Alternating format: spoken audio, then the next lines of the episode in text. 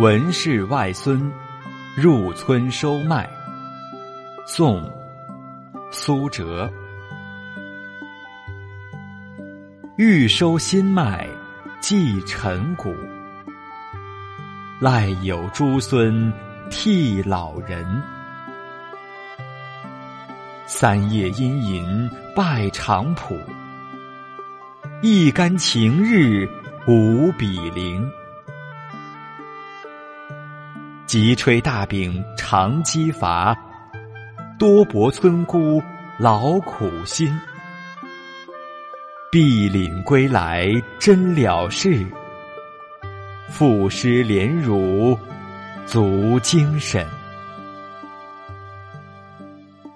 苏辙晚年因为遭受政治上的禁锢，于是选择了一种离群所居的生活，整天埋头读书写作，不谈时事，几乎断绝了与官场同僚和朋友的交往。这首诗的开头两句。欲收新麦寄陈谷，赖有诸孙替老人。意思是，到收割新麦的时节了，幸亏有孙辈们来帮我的忙。接下来，三夜阴吟拜长圃，一竿晴日无比邻。这两句用了对比手法，说的是连续几天的阴雨连绵让村民们沮丧，突然雨过天晴，又让乡亲们欢欣不已。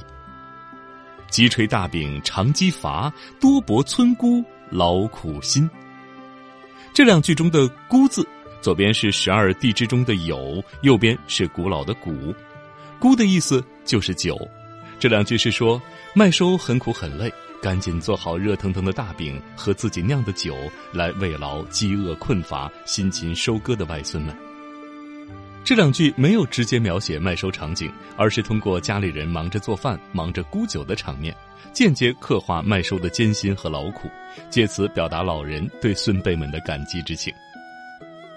最后两句“必领归来真了事，赋诗连汝足精神”，意思是收好心脉，关闭粮仓，回到家里，总算结束了农事，写下这首诗来赞扬孙辈们不辞劳苦的精神。从这首诗中，能感受到苏辙洒脱的情怀与拳拳的亲情之乐。